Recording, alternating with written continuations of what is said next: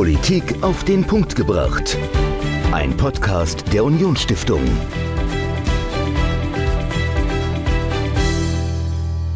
Hallo und herzlich willkommen zu einer neuen Folge Politik auf den Punkt gebracht. Ich bin Dominik und diese Woche nochmal alleine, aber ich habe diesmal einen sehr spannenden und interessanten Interviewgast mitgebracht.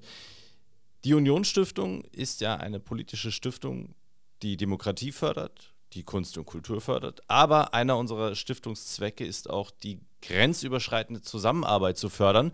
Und zwar ganz insbesondere die deutsch-französische Einigung. Und was gäbe es für ein passenderes Wochenende als das Wochenende um den 14. Juli, den französischen Nationalfeiertag? Und nicht nur aus diesem Anlass, sondern weil wir in letzter Zeit auch sehr viel grenzüberschreitend gemacht haben. Wir hatten von der Unionsstiftung eine Podiumsdiskussion wo wir über den Zustand der deutsch-französischen Freundschaft, der deutsch-französischen Beziehungen diskutiert haben. Und wir haben auch eine Exkursion organisiert, zusammen mit der Europa-Union Saar. Für junge Erwachsene, zwei Tage sind wir nach Paris gefahren und haben dort mal geguckt, ja, wo kommen denn eigentlich die deutsch-französischen Beziehungen genau her? Also welchen historischen Hintergrund haben sie? Wie sieht es aktuell aus und wie kann es in der Zukunft weitergehen mit den Beziehungen? Welche Probleme gibt es, aber was haben wir auch schon erreicht? Also welche Grundlage gibt es äh, für diese Beziehungen? Und die sind fantastisch, es hat großen Spaß gemacht, diese Reise zu veranstalten und zu sehen, wie junge Menschen die deutsch-französische Freundschaft nicht nur kennenlernen, sondern sie dann auch wirklich leben. Also das war wirklich großartig. Und äh, noch besser wird der Interviewgast, den ich heute dabei habe, denn er ist nicht nur Deutsch-Franzose, sondern er ist auch einer der Politiker im Saarland, die sich für die deutsch-französische Freundschaft einsetzen, wie sonst kaum jemand. Roland Theis, Mitglied des Saarländischen Landtags, ist hier zu Gast und spricht mit mir über die deutsch-französischen Beziehungen. Bei mir zu Gast ist Roland Heiß, Mitglied des Saarländischen Landtags und ehemaliger Europastaatssekretär im Saarland. Herzlich willkommen. Hallo im Haus der Unionsstiftung. Ja, herzlichen Dank für die Einladung. Freue mich, da zu sein. Roland, äh, du lebst die deutsch-französische Freundschaft wie nur wenige andere Politiker im Saarland. Aber was heißt denn das für dich ganz genau? Was bedeutet für dich persönlich die deutsch-französische Freundschaft? Ja, also mal ganz persönlich gesprochen, äh, ich verdanke der deutsch-französischen Freundschaft der Tatsache, dass Deutsche und Franzosen sich ähm, in Freundschaft begegnen, meine physische Existenz, denn meine Mama ist äh, Französin und mein Papa ist Deutscher und unter anderen politischen Bedingungen äh, hätten die sich nie getroffen und gäbe es mich nicht. Ähm, und für diesen Umstand bin ich doch äh, regelmäßig einigermaßen dankbar. Ähm, und von daher, äh, äh, das ist sozusagen der familiäre Hintergrund. Äh, an sich ähm, ist es natürlich super spannend. Wir leben in einer spannenden Region, äh, für die das deutsch-französische Verhältnis existenziell ist. Das Saarland gäbe es im Übrigen ja auch nicht äh, ohne deutsch-französische Beziehungen, im Guten wie im Schlechten. Wir ja. haben unsere Staatlichkeit zum ersten Mal äh, durch den Versailler Vertrag erlangt. Ähm, genau. Deshalb äh, sage ich immer im Scherz, äh, wir sind das einzige Bundesland, die einzige Region in Deutschland, die den Versailler Vertrag feiert. Ähm, und, so kann man es auch sagen. Insofern ja. ähm, ist das äh, äh, ja ein Stück weit auch unsere Aufgabe und daran aus einer regionalen Perspektive mitwirken zu können, mhm. in den unterschiedlichsten Bereichen. Das Saarland Saarland ist ja nicht nur erst recht nicht nur in der Politik äh, äh, da vorne, äh, sondern wirtschaftlich, kulturell, ähm, aber auch gerade im universitären Bereich. Das ist super spannend. Das glaube ich sofort. Ähm, wenn wir jetzt aber mal in die Politik gehen, da wo du ja auch beruflich zu Hause bist, was ist denn in der Politik eigentlich so reizvoll am Sprung über die Grenze? Normalerweise denkt man sich ja so, man fängt ja meistens als Kommunalpolitiker an, da versucht man vor der Haustür etwas zu verändern oder dann eben auf Landes- oder irgendwann auf Bundesebene. Aber warum ist der Sprung auch als Politiker über die Grenze hinweg reizvoll? Also zum einen, weil man natürlich äh, Systemvergleiche auch betreiben mhm. kann. Ähm, und das ist nicht nur theoretisch spannend, das ist auch praktisch spannend, weil man äh, von dem anderen einfach auch lernen kann. Ähm, auch wenn das nur wenige Kilometer weg sind, ähm, ist das eine andere Perspektive ähm, und gibt es äh, Themen, wo wir voneinander lernen können. Wenn man ganz konkretes Beispiel nennen beim Thema Klimaresilienz, der Anpassung ja. an den Klimawandel. Da ist Frankreich insgesamt aufgrund seiner einfach geografischen Lage, der Tatsache, dass man insbesondere in Südfrankreich stärker betroffen ist von extremer Hitze, extremer Dürre in der Landwirtschaft, aber auch in den Innenstädten. Frankreich hat bei jeder Kanikül, also bei jeder extremen äh, Hitze, äh, auch regelmäßig viele äh, Opfer zu beklagen. Mhm. Ist man in Frankreich alerter, ist man stärker sensibilisiert? Klimaresilienz ist dort das größere Thema.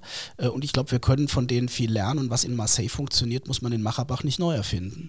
Ähm, und das ist so ein ganz konkretes Beispiel, wo ich glaube, ähm, da ist es äh, hilfreich, ähm, über die Grenze zu schauen. generell gesprochen ähm, ist es deshalb äh, hochinteressant, ähm, weil Deutsche und Franzosen ähm, so unterschiedlich sind. Ähm, mhm.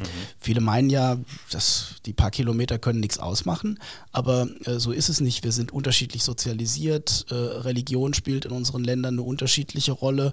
Äh, unsere Bildungssysteme sind so unterschiedlich, wie sie nicht sein können. Die Frage, ob man föderal oder zentralistisch organisiert hat, macht etwas aus äh, der Frage, wie Politik funktioniert. Ja. Und so kann man äh, das gesamte gesellschaftliche und politische Leben durchdeklinieren. Deutschland und Frankreich sind sehr, sehr unterschiedlich. Ähm, und die Tatsache, dass ein deutsch-französischer Kompromiss so wertvoll ist, hat genau was damit zu tun. Ähm, und äh, daher äh, finde ich es immer spannend. Für mich ist es schon äh, ein Stück ähm, Lebensqualität. Ich empfinde das manchmal als ein Stück Urlaub, wenn ich jeden Morgen meine Tochter in die französische Schule bringen kann, ähm, weil das, das sprachliche Drumherum dann so ist wie äh, im Urlaub, ähm, weil es eine andere Kultur ist. Ähm, und das macht es individuell äh, wie äh, politisch spannend. In der Tat ist es aber so, äh, Dominik, dass das ähm, jetzt nicht von allen so gesehen wird. Als ich in den Saarischen Landtag mhm. kam und es ging um die Frage 2009, äh, für welchen Ausschuss äh, bewirbt man sich? Ähm, und ja. meine erste Priorität war der interregionale Parlamentarierrat, haben mich alle angeguckt und mich gefragt, ob ich denn nichts Richtiges mit meiner Zeit anzufangen habe.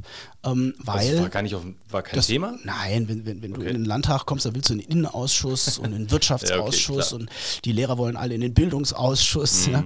Ähm, aber dass da einer sich für Europapolitik interessiert, das wurde so als ähm, nice to have äh, angesehen okay. und als äh, Thema für, für die, die, für, für die Pot d'amitié sozusagen. Aber ich glaube, ähm, das könnte man ökonomisch durchdeklinieren, das kann man für die Alleinstellungsmerkmale, die das Saarland damit hat, durchdeklinieren. Aber spätestens die Pandemie, Corona, äh, hat uns gezeigt, wie existenziell äh, gutes grenzüberschreitendes Arbeiten äh, für unsere Region ist, wirtschaftlich, wir ja. könnten nicht ohne die französische äh, Facharbeiter in unseren Unternehmen. Ähm, gesundheitspolitisch, wir könnten nicht ohne die, äh, das medizinische Personal, das jeden Tag über die Grenze fährt. Mhm. Ähm, und äh, deshalb gut über grenzüberschreitende Zusammenarbeit hat in der Pandemie Leben gerettet. Ähm, durch den Transfer von äh, Patienten, aber auch durch das medizinische Personal aus Frankreich in unseren Kliniken. Ähm, und das hat, glaube ich, dem letzten dann auch gezeigt, ähm, dass wir äh, hier ohne einander nicht können und dass es deshalb wichtig ist, dass man politisch grenzüberschreitend denkt und arbeitet. Du hast ja dann diese, diese Leidenschaft für Frankreich ähm, und, und all das, was du jetzt beschrieben hast, nicht nur, findest du ja nicht nur in der Theorie gut, sondern du hast ja eben gesagt, 2009 wolltest du schon direkt äh, das auch auf die politische Agenda setzen und du bist ja dann auch äh, Staatssekretär, Europastaatssekretär geworden und hast dann versucht, diese Leidenschaft äh, in deinem Beruf eben auch in politische Realität zu verwandeln, also wirklich in konkrete Maßnahmen. Aber wie schwierig war es denn, das, was du jetzt beschrieben hast als äh, tolle Errungenschaften und auch die Bedeutung der Unterschiede, wie konnte man das denn in politische Realität verwandeln und wie sehr hast du es dann auch manchmal, äh, bist du da, oder wie schwierig war es für dich, diese Leidenschaft auch ähm, dann im Zaum zu halten äh, angesichts der politischen Realität? Also zunächst mal war es am Anfang als Europastaatssekretär ähm, völlig einfach, äh, denn mit Annegret Kramp-Karrenbauer hatten wir eine Ministerpräsidentin, die das alles verstanden hat mhm. ähm, und äh, die äh, das genauso ähm, gefühlt äh, und auch gelebt äh, hat. Okay. Weil Annegret hat neben ihrem Amt als Ministerpräsidentin ähm, ein echt gutes Französisch gelernt. Äh, die hat sich neben ihrem wirklich aufreibenden Job, den sie großartig gemacht hat, hingesetzt und hat Französischstunden genommen, cool. weil es ihr so wichtig war. Ähm, und hat ja auch vieles ähm, bewegt. Ähm, und deshalb war äh, der Einstieg äh, wirklich leicht. Aber ähm, klar ist auch, in der in der Schocksituation äh, der Pandemie haben wir eben auch gesehen, wo es nicht läuft. Und dort, wo wir nicht echt gute stehende Drähte äh, hatten auf Leitungsebene. Hm. Da hat es eben auch tatsächlich nicht funktioniert. Ähm, das ist ja in der Rückschau äh, auch ohne äh, äh Zorn äh, zu sagen. Beispielsweise im Innenministerium gab es keine Leitung, jedenfalls keine, die gelebt worden ist ähm, zu äh, der französischen Seite. Okay. Ähm, das musste man regelmäßig äh, erbitten, über die Staatskanzlei teilweise erzwingen, ähm, damit dort miteinander gesprochen worden ist zwischen den, den Sicherheitsbehörden an sich. Ja. Die haben miteinander okay. gesprochen, aber ähm, auf der äh, politischen Leitungsebene ähm, leider nicht. Und das hat zu vielen schlechten Situationen, gerade auch an der äh, Grenze geführt. Ähm, und das waren schon Situationen, in denen man manchmal an seine, an seine Grenzen wiederum gestoßen ähm, ist, äh, weil man nicht durchgedrungen ist äh, mit ähm, dem, dem, dem dringenden Appell, ähm, gerade in der Stunde der Not ähm, nicht äh, dadurch zu reagieren, dass man sich abschottet, sondern dass man die, die äh, Zusammenarbeit sucht. Ähm, das hat ja auch Wunden hinterlassen in den äh, deutsch-französischen Beziehungen. Ich glaube, vieles von dem wurde wieder hochgearbeitet ähm, und wieder äh, aufgerichtet. Ähm, aber äh, die Tatsache zum Beispiel, dass das saarländische Wirtschaftsministerium, ich war ja auch Justizstaatssekretär, wir mhm. saßen ja in einem Haus, ähm, das saarländische Wirtschaftsministerium am Tag 1 ähm, über die Personalabteilung äh, den Mitarbeitern verkünden äh, ließ, äh, dass man alle, die in Frankreich lebt, jetzt nicht mehr ins Gebäude lässt. Äh, und damit auch so ein, so, ein, so ein Vorbild geschaffen hat für die Frage, wie man damit äh, umzugehen hat. Mhm. Äh, und da gibt es ja auch andere ähm, schlechte Erfahrungen, die da gemacht worden sind. Das hat schon viel Vertrauen ähm, zerstört. Also das waren negative Momente. Ansonsten ähm, wirklich positiv ist, ähm, wir sind als Saarländer äh, in Paris äh, offene Türen äh, eingelaufen. Ich habe okay. mal ein gutes Gespräch mit einem Mitarbeiter von Bruno Le Maire ähm, äh, geführt, äh, der mir berichtet hat, dass äh, im in Bercy, also im Wirtschafts- und Finanzministerium, ähm, man sich, wenn ein Deutscher kommt, äh, immer gefragt hat, äh, ist das ein Saarländer oder müssen wir es ihm erklären? ähm, weil wir schon, ähm, weil wir schon äh, den, äh, und wenn es nur ein Vorurteil ist, man kann ja auch mal von Vorurteilen profitieren, ja. weil man uns nachsagt, dass wir Frankreich besser verstehen als andere. Ich glaube, wir tun das tatsächlich. Ähm, nicht alle, aber wir haben die, die Kompetenzen dazu im Land, äh, Frankreich besser zu verstehen. Ähm, und deshalb war in Paris äh, sind uns die Türen äh, aufgegangen in den Ministerien, äh, in den Kultureinrichtungen, ähm, aber auch äh, im, im, wirtschaftlichen Zusammenhang. Und daraus äh, konnten wir viel machen mhm. ähm, und daraus kann man meines Erachtens auch in Zukunft wieder mehr machen jetzt, wo du gerade so die ganzen Vorurteile ansprichst, ich habe das äh, in, in, meiner, in meinem Leben auch äh, immer mal wieder festgestellt, weil ich zwar hier geboren bin, aber dann öfter mal umgezogen habe, mein Abitur in Bayern gemacht und da wurde ich dann gefragt, ja Saarland, ihr sprecht doch alle Französisch, ja, oder? Genau. Äh, Muss mhm. man sagen, jawohl. ja. oui, Monsieur. Ich, ich, ich, tatsächlich nicht. Also ich war dann tatsächlich äh, ein schlechtes Beispiel für die Saarländer, äh, woran ich aber auch arbeite. Aber ähm, ähm das Saarland wird schon als sehr französisch wahrgenommen innerhalb Deutschlands. Und wir haben ja jetzt eben auch festgestellt, also wir sind so nah äh, an Frankreich ähm, dran wie kein anderes Bundesland, nicht nur historisch, sondern auch in der, in der Realität. Wenn wir jetzt mal auf die Bundesebene auch äh, schauen, wie, welche Rolle kommt denn dem Saarland dazu oder welche Rolle nimmt das Saarland selbst auch ein? Hm. Also ich glaube, nochmal ausgehend von der These, dass Deutsche und Franzosen so unterschiedlich sind und äh, viele das aber nicht auf dem Schirm haben, ähm, haben wir die Rolle der, der der kulturellen Übersetzer. Ähm, manche mögen meinen, dass es das gar nicht braucht, ähm, aber ich zitiere mal einen äh, Vorstand der Saarländischen Landesbank. Ähm, gerade die die Auffassung, dass Deutsche und Franzosen doch eigentlich ähnlich sein sollten, mhm. führt zu Enttäuschungen, auch im geschäftlichen Kontext, weil man nicht versteht, wie der andere tickt. Und ja. dann der Franzose meint, mein Gott, sind die unkreativ, die sagen in der Besprechung ja gar nichts. Und der Deutsche meint, mein Gott, sind die unorganisiert, die streiten sich ja vor unseren Augen. Ähm, nicht verstehend, dass die Art und Weise, äh, wie Franzosen in Besprechungen und in äh, äh, Sitzungen agieren, anders ist, ähm, als äh, das in einem deutschen Unternehmen kultiviert würde. Und dieser Bankvorstand hat mal gesagt, ähm, wenn das im deutsch-chinesischen Kontext so ist, dann ja. investieren wir unglaublich viel, und zwar völlig zu Recht, in interkulturelle Kompetenz. Ja. Im deutsch-französischen regen wir uns nur darüber auf, dass die Franzosen so komisch sind.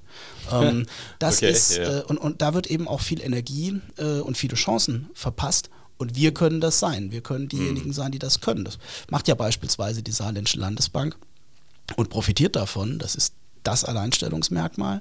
Ähm, und das können wir Saarländer, glaube ich, ein Stück besser. Ähm, weil wenn man hier gelebt hat, wenn man hier die Realität kennt, Ja. kann man die Dinge, glaube ich, auch besser verstehen ähm, und besser nachvollziehen. Bin ohnehin der Auffassung, dass die Frage, wo jemand aufgewachsen ist und wie er sozialisiert wurde, kulturell sozialisiert wurde, erhebliche Auswirkungen hat auf ähm, sein, sein, die Art und Weise, wie er tickt und denkt. Ähm, ich glaube, es ist kein Zufall, dass jemand wie Robert Schumann mit den Ideen, die er für Europa äh, hatte, ähm, als Deutscher in Luxemburg geboren wurde, äh, später äh, französischer Staatsbürger war ähm, und äh, Minister, ähm, dass der die Idee zur Europäischen Gemeinschaft für Kohle und Stahl gemeinsam mit Jean Monnet hatte, ist kein Zufall. Ja. Ähm, dass ein Helmut Kohl äh, der äh, Kanzler der nicht nur deutschen, sondern auch europäischen Einheit war, weil er eben hier ähm, aus einer Grenzregion, aus Oggersheim äh, kommt, ist kein Zufall. Und dass ein Olaf Scholz so unsensibel für die deutsch-französischen Beziehungen ist als Hamburger, ist meines Erachtens auch kein Zufall. Ähm, und daher äh, haben wir da, glaube ich, eine Mission, ähm, bringen einiges ähm, mit. Und das ist auch verdammt notwendig, weil für Berlin und auch für Paris äh, sind die Grenzräume weit weg. Das, was wir hier als Probleme wahrnehmen, wird dort als periphere Randerscheinung äh, angesehen. Das haben wir auch, äh, das war das Brennglas für die grenzüberschreitende Arbeit äh, beim Auftreten der Bundespolizei hier in der Pandemie gesehen. Ähm, die haben eben einfach nicht verstanden, und das mache ich auch gar keinem zum Vorwurf, das können sie nicht, wenn sie aus Nordhessen sind, Ja. ähm, dass, die, dass wir hier nicht äh, auf der einen oder auf der anderen Seite der Grenze leben, sondern dass wir hier einen Auf beiden. gemeinsamen Bassin de vie, um nicht Lebensraum zu sagen, haben. Mhm. Ähm, und äh, dass wenn man diesem gemeinsamen Körper äh, äh, einen Arm abschlägt, man nicht einen Körper mit einem Arm hat, sondern eine Leiche. Ähm, Ja. Und dass es äh, deshalb ähm, äh, dass man deshalb damit sensibel, das, das kann man nur wissen, wenn man, wenn man aus der Region, glaube ich, ist. Und dafür dann auch zu werben, weil wir sind ja nicht die einzige Grenzregion äh, in Deutschland. Ähm, Im Gegenteil, innerhalb der Europäischen Union äh, sind die Grenzregionen, wenn man sie mal zusammennimmt, Hm. ähm, demografisch äh, der größte Mitgliedstaat der Europäischen Union. Ein Drittel der Menschen in der Europäischen Union lebt in als Grenzregion definierten äh, Gebieten ähm, und haben die Probleme. Unser Problem ist lediglich, dass die Hauptstädte meistens nicht in Grenzregionen liegen. Außer und das Saarland. Außer, ja, Äh, genau, die Saarbrücken, also Saarbrücken, zumindest einzige ne? Landes- und äh, Genau, die Großstadt, quasi in der Grenze, auf der Genau, Grenze, genau. mit der Grenze lebt. Ja. Ja. Ja, also äh, ich sehe schon, es ist tatsächlich schwierig, dann auch äh, auf Bundesebene diese, diese deutsch-französischen Beziehungen äh, lebendig äh, zu halten. Ähm, und es kommt dann immer mal wieder hoch, wenn äh, ja, es dann auch auf großer Ebene stattfindet. Wie zum Beispiel Emmanuel Macron sagt schon wieder einen Staatsbesuch ab. Äh, Hintergrund waren erneute Ausschreitungen in Frankreich und damit manchmal so ein bisschen den Schwung zu den konkreten, ja, konkrete Fälle der deutsch-französischen Beziehungen. Wir haben diese extremen Ausschreitungen in Frankreich erlebt in den letzten Wochen, äh, nach dem Tod eines äh, jungen Menschen in einem Vorort von Paris. Wir hatten aber auch im März auch schon äh, heftige Proteste. Damals ging es um die Rentenreform. Diese Proteste dominieren immer wieder die Schlagzeilen. Wie sollen wir solche Proteste denn ähm, einordnen? Und diese extreme Form des Protestes auch. Das ist ja auch, also nicht nur bei den äh, unterschiedlichen Verhandlungsarten am Bürotisch oder im Konferenzraum, äh, sondern auch bei, bei solchen Dingen. Wie, wie ist das einzuordnen aus unserer Sicht? Äh, Zunächst einmal macht es einem natürlich Angst, dass äh, ein, eine, eine, eine, ein derartiges, eine derartige Eskalation der Gewalt äh, in Frankreich ähm, jetzt auch schon in der Folge sozusagen in den vergangenen Jahren häufiger und in diesem Jahr zweimal ähm, möglich war. Ähm, und ich, man muss vielleicht zum einen relativierend vor die Klammer setzen, ähm, dass das natürlich vor einem anderen, von einer anderen Demonstrationskultur, einer anderen Protestkultur stattfindet, auch von einer anderen äh, Kultur des Umgangs mit solchen Protesten. Ähm, die, die, die, die, der französische Bauer demonstriert anders als der Deutsche. Ja. Ähm, der französische Feuerwehrmann demonstriert anders als der Deutsche. Ich bin mal in eine, in eine Demo in Paris reingeraten, äh, die von der Polizei mit Tränengas äh, be Okay. bearbeitet wurde. Und das waren Feuerwehrleute, die demonstriert haben. Also das war nicht die Antifa, Ja. ähm, sondern das waren die Feuerwehrleute, die die Assemblée Nationale lahmlegen wollten. Okay, krass. Ähm, also insofern, das, ich glaube, in Deutschland dürften Feuerwehrleute das gar nicht, aber das ist eben eine andere Kultur. Ja. Insofern äh, findet es im anderen Rahmen statt. Ähm, gleichzeitig äh, hat das ja hier eine ganz andere Dimension, weil das ja ein, ein Hass äh, auf das Land ähm, zeigt aus der äh, Ecke derjenigen, ähm, die das, äh, die diese Proteste und diese Gewalttaten ähm, jetzt angestoßen. Also es äh, gibt schon haben. nochmal, äh, sagst du, Das so einen ein Unterschied zwischen den ähm. Protesten der letzten Woche und beispielsweise den Protesten gegen die Rentenreform. Das, Das sind glaube ich schon. andere. Ja, also das, was jetzt ist, ja wirklich eine, eine, eine, eine kommt aus einer Ecke, die, die dieses Land verabscheut. Ähm, das Okay. sagen die ja auch. Ähm, und es hat eine andere Qualität ähm, als bei uns vielleicht auch deshalb, weil, weil eine der größten Oppositionsparteien, äh, ähm, die die französische Linke derzeit bestimmt, NUPES, mit Jean-Luc Mélenchon an der Spitze, diese Gewalt sogar noch verteidigt. Ähm, Ich glaube, das, äh, das haben wir ja nicht mal äh, bei, bei rechter Gewalt im Bundestag, wenn die AfD was dazu sagt. Also das, das ist schon, ähm, das ist ein weiterer qualitativer Unterschied. Insofern ähm, fällt es mir schwer, das, das einzuordnen, ähm, weil, das, weil das so eine extreme Ablehnung äh, Frankreichs ist, die wiederum im Gegensatz zur Ref der, der, der Bewegung, die gegen die Rentenreform, die ja eine gesellschaftliche Mehrheit mehr oder weniger hinter sich hatte, oder zumindest mal eine Ja, ja. große gesellschaftliche Gruppe hinter sich hatte, die, glaube ich, wirklich von einer, von einer extremen Minderheit äh, ausgeht. Ähm, Okay. Ich glaube, die, die, die Franzosen, ähm, bei aller Unzufriedenheit, die man äh, äh, über das eine oder andere empfindet, äh, aber haben doch schon einen gewissen Grundkonsens, einen, eigentlich einen sehr stark ausgeprägten Grundkonsens äh, im Hinblick darauf, wo, wofür Frankreich äh, zu stehen hat. Vielleicht ist der sogar stärker. Manchmal habe ich jedenfalls den Eindruck ausgeprägt, als das bei uns der Fall ist. Aber diesen 80 Prozent äh, steht eben eine, eine, eine extreme äh, Minderheit äh, gegenüber.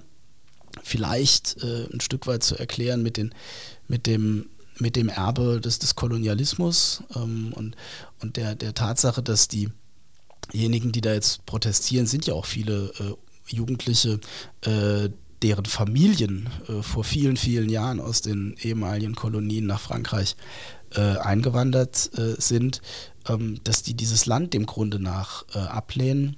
Hat vielleicht auch was damit zu tun, dass die sozialen Unterschiede ähm, dort noch krasser bereits sind. Ähm, aber die Frage, die man sich natürlich stellt, kann das bei uns genauso kommen? Sind Ja. wir quasi auf dem Weg dahin? Ähm, und da bin ich ehrlich gesagt auch ähm, nicht nur überfragt, sondern auch schwer am Nachdenken, ähm, ob das äh, eine Entwicklung ist, die wir auch äh, nehmen, weil eben so viele Faktoren drumherum so unterschiedlich äh, sind.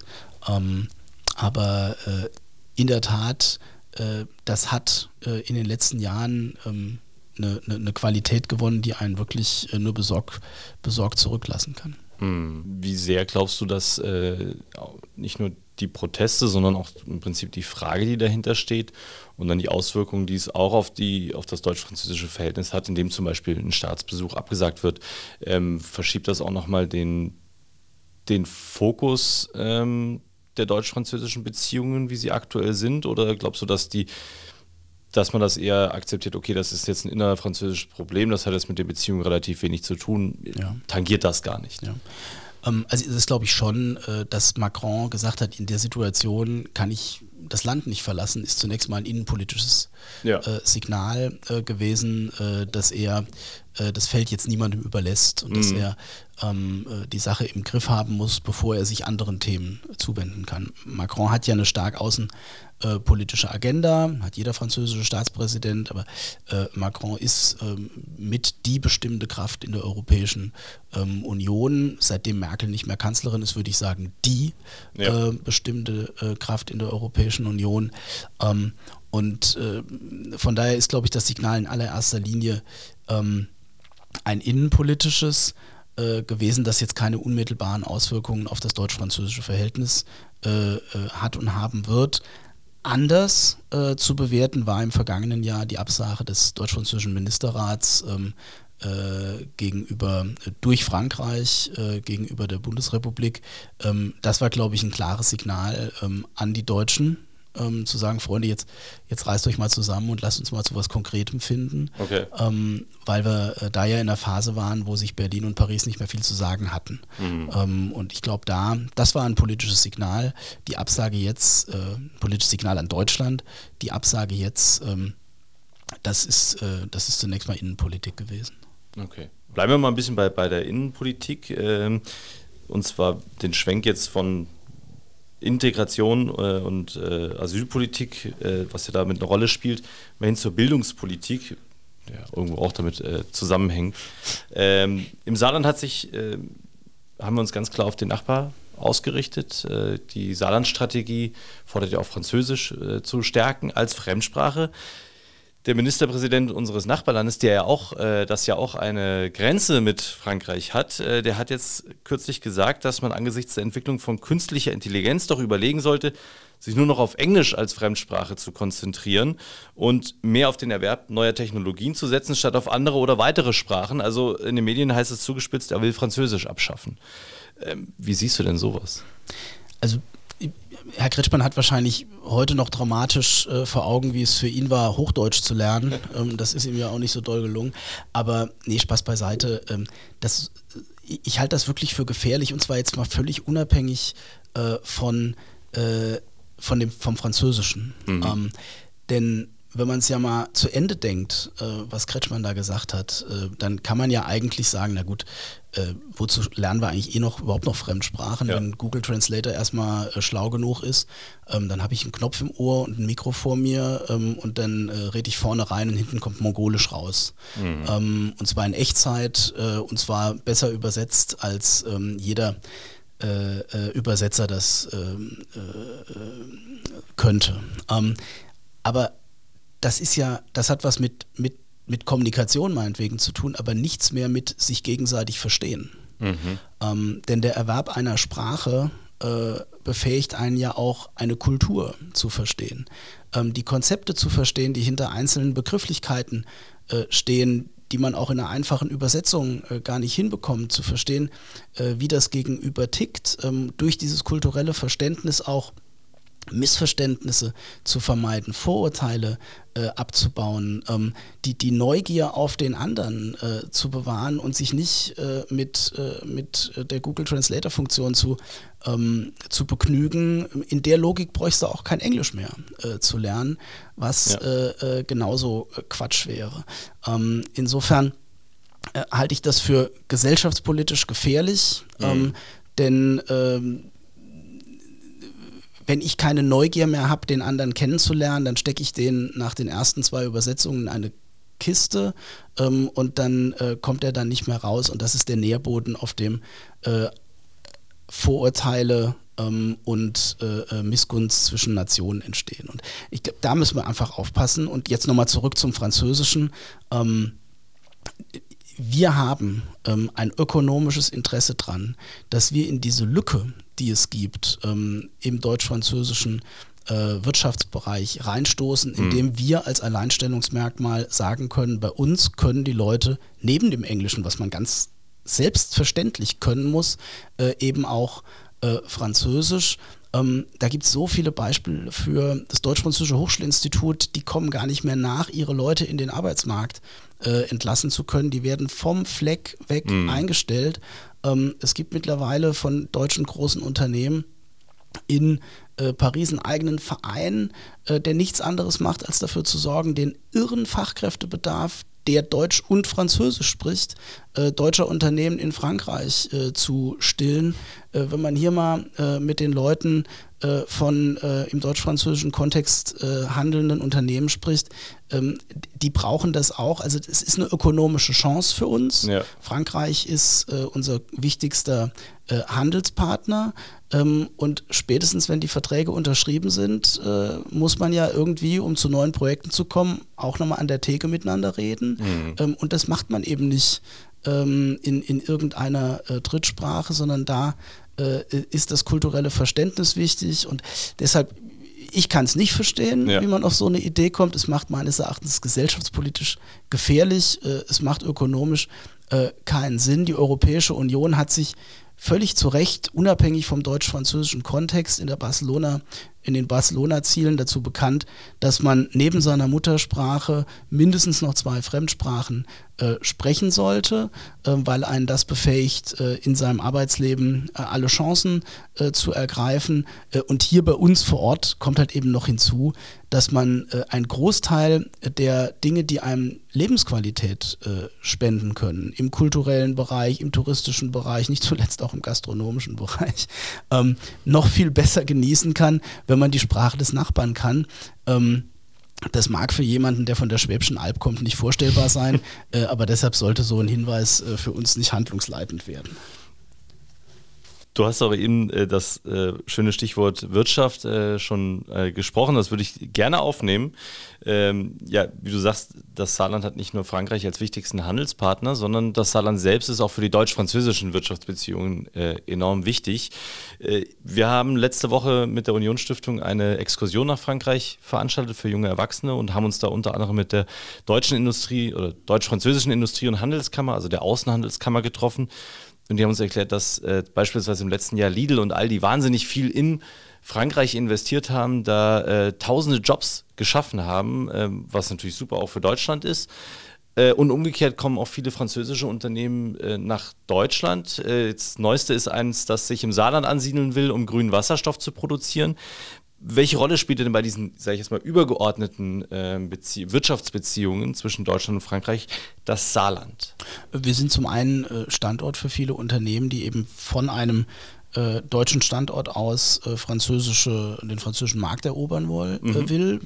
Bestes Beispiel auch aus der jüngeren Vergangenheit ist ja die Ansiedlung von, von Nobilia, einem nordrhein-westfälischen Küchenhersteller, der sich hier auf die Grenze gesetzt hat. Ähm, äh, auf dem Liesdorfer Berg äh, mit dem mit, dem, mit der klaren Strategie nach Frankreich hinein ja. äh, wirken zu können. Ähm, die französische Außenhandelskammer sitzt nicht umsonst äh, auch hier in Saarbrücken ähm, und entwickelt hier im Übrigen äh, regelmäßig äh, Start-ups, die im Saarland ähm, Ausbildungs- und Arbeitsplätze äh, schaffen. Also da, da ist eine ökonomische Chance für Unternehmen. Mhm. Ähm, Im Übrigen der französische Markt äh, ist ja ein total spannender Konsumentenmarkt, dass Lidl und Aldi als äh, sagen wir, klassische deutsche Discounter dahin gehen und Lidl da im Übrigen, ähm, ich glaube, das habe ich gelesen, eine der, der erfolgreichsten Discounter äh, mittlerweile ist, ähm, hat ja äh, mit, mit, einer, mit einer hohen Kaufkraft auch noch in Frankreich. Ähm, hat ja alles Gründe, aber ähm, wenn ich das vielleicht noch er, erweitern darf, äh, wenn wir über Frankreich und über den französischsprachigen oder wenn wir über Französisch sprechen, äh, dürfen wir natürlich nicht nur an Frankreich äh, denken. Der mhm. französischsprachige oder die Chancen im frankophonen Raum beschränken sich nicht auf äh, lediglich äh, äh, die Republik Frankreich, sondern ähm, ich meine, Luxemburg, klar, die sprechen auch Letzeburgisch und alles andere, ähm, aber Belgien ist da und im Übrigen äh, sind die gesamten frankophonen Länder mhm. da. Auch da haben wir als Region ähm, echte Kompetenzen vorzuweisen. das äh, ich glaube, die Sparkasse Saarbrücken ist äh, Country Desk äh, für Westafrika. Okay. Ähm, das heißt, wenn ein Sparkassekunde weltweit ähm, sagt, ich will ein Projekt in Dakar ja. äh, im, im, Senegal anstoßen, dann wird der im Zweifel äh, in Saarbrücken äh, beraten. Ähm, cool. Und ähm, ich meine, Afrika ist ein Kontinent mit, und auch das frankophone Afrika sind Länder, die große Probleme, aber eben auch große Chancen mhm. haben.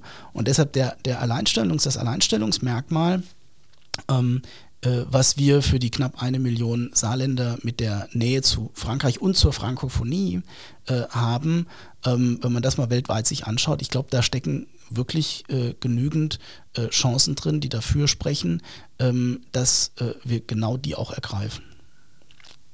Jetzt klingt das natürlich sehr, sehr positiv, ähm, aber bei den Wirtschaftsbeziehungen gibt es ja sicherlich noch Luft nach oben, äh, Potenziale, die noch nicht gehoben worden sind. Wo liegen denn vielleicht auch so, so Hürden bei den Wirtschaftsbeziehungen, äh, wo auch das Saarland vielleicht eine Möglichkeit hätte, diese Hürden auszuräumen? Ja, also eines der, der, der, der, eine der wesentlichen Hürden ähm, ist äh, die Sprache. Ähm, okay. Und äh, wir müssen zwar das Vorurteil pflegen, dass wir Saarländer alle äh, perfekt Französisch äh, können, ähm, aber äh, wir sehen ja auch in vielen beispielsweise Studiengängen, ähm, deutsch-französischen Studiengängen, dass äh, die Zahl der Bewerber zurückgeht, ähm, weil die Zahl der Französischsprecher zurückgeht. Okay, ja. Und das gilt leider äh, vice versa ähm, auf der französischen Seite auch. Ähm, beim Deutsch-Französischen Hochschulinstitut äh, sieht man das beispielsweise, ähm, die sehr stark auch von regionalen ähm, Bewerbern aus äh, der Moselle, aus Lothringen, äh, aus dem Elsass äh, und eben aus dem Saarland ähm, äh, sich, sich rekrutieren, ähm, dass auch da die Zahlen zurückgehen. Also mhm. die, die, die, der Spracherwerb äh, ist ein äh, Problem, ähm, weil natürlich viele sagen, naja, Lingua Franca Englisch und alles andere ist doch nicht so wichtig. Mhm. Ähm, und, und, und, und da, da muss das Saarland ähm, Vorbild sein. Das tun wir ja äh, in vielen Bereichen von der Krippe äh, an aufwärts. Ähm, aber ich glaube, äh, da haben wir, müssen wir den Beweis äh, antreten, äh, dass man so einen Trend auch drehen kann okay. ähm, auf der Strecke. Und im Übrigen, ähm, da haben wir ja Verbündete. In, in der Moselle, äh, im Elsass gibt es ja viele, die die, die, die, die, die Notwendigkeit auch einsehen und auch das, das ihrige tun, ist natürlich im zentralistischen Bildungssystem vielleicht ein bisschen schwerer noch als bei uns, aber ich glaube, wir müssen vor allem da Überzeugungsarbeit, insbesondere bei den Eltern, äh, leisten ja. und diese vielleicht manchmal gar nicht so sichtbaren äh, ökonomischen Chancen ähm, auch äh, transparenter machen, damit sie ihre Überzeugungskraft äh, ausbringen können. Das ist der erste Punkt, äh, das Thema äh, Sprache. Das andere ist, natürlich leiden wir hier ähm, unter den bürokratischen Hindernissen und äh, Hürden ähm, entlang einer Grenze, äh, bei dem Unternehmen beispielsweise in zwei unterschiedlichen Rechtsordnungen mhm. arbeiten. Ähm, und da haben wir ja auch genügend Beispiele, äh, in denen äh, gut gemeinte nationale Regelungen ähm, auf der einen Seite eben für Unternehmen beispielsweise ähm, das grenzüberschreitende Arbeiten äh, äh, unmöglich machen. Wir haben das mit der Entsenderichtlinie gesehen, wo der bürokratische Aufwand für einen saarländischen Mittelständler rüber nach Lothringen zu fahren und nur ein Aufmaß zu machen oder ein Gewerk abzuarbeiten, ähm, so hoch geschraubt wurde, ähm, dass es äh, sich ökonomisch nicht mehr gelohnt hat. Ähm, da ähm, sind wir in der Situation des glücklichen Sisyphus. Ähm, denn wenn eine Hürde abgebaut ist, fällt irgendein Bürokraten in Paris äh, oder Brüssel äh, mindestens zwei neue ein. Ähm, manchmal extra, ähm, mhm. um de facto Protektionismus zu betreiben. Wir Deutschen im Übrigen auch, insbesondere auch dann nicht nur an der deutsch-französischen Grenze, sondern in Richtung äh, Polen. Ähm, manchmal auch einfach, äh, aber auch einfach aus, aus völliger Unkenntnis der grenzüberschreitenden äh, Realitäten. Ähm, und das macht es äh, teilweise für gerade für kleine und mittelständische Unternehmen heute schwerer als noch vor 10, 15, 20 Jahren äh, okay. grenzüberschreitend äh, zu arbeiten.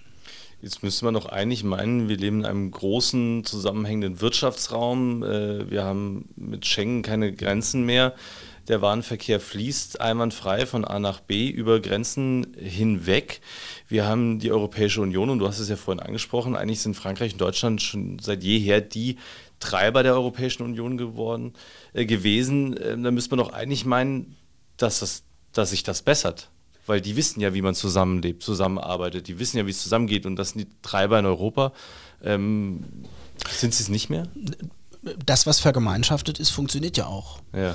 Ähm, aber äh, dort, wo eben zwei verschiedene nationale Rechtsordnungen aufeinanderstoßen, gibt es eben die Reibungseffekte. Wir hatten das ja bei der beispielsweise bei der Doppelbesteuerung, bei der faktischen Doppelbesteuerung des Kurzarbeitergelds. Ich will jetzt nicht zwei Stunden lang über äh, Entgeltersatzleistungen und ihre Besteuerung äh, philosophieren, aber da haben jahrelang ähm, Deutschland und Frankreich oder besser gesagt Berlin und Paris ähm, sich Arme verschränkt gegenübergestanden mhm. und gesagt, mach du zuerst. Ähm, okay. Während äh, hier Tausende äh, von Familien ähm, in, Kurzarbeiter in Kurzarbeitergeldsituationen äh, erhebliche finanzielle Einbußen äh, haben hinnehmen müssen, weil die Auszahlung des Kurzarbeitergelds de facto doppelt besteuert ähm, wurde.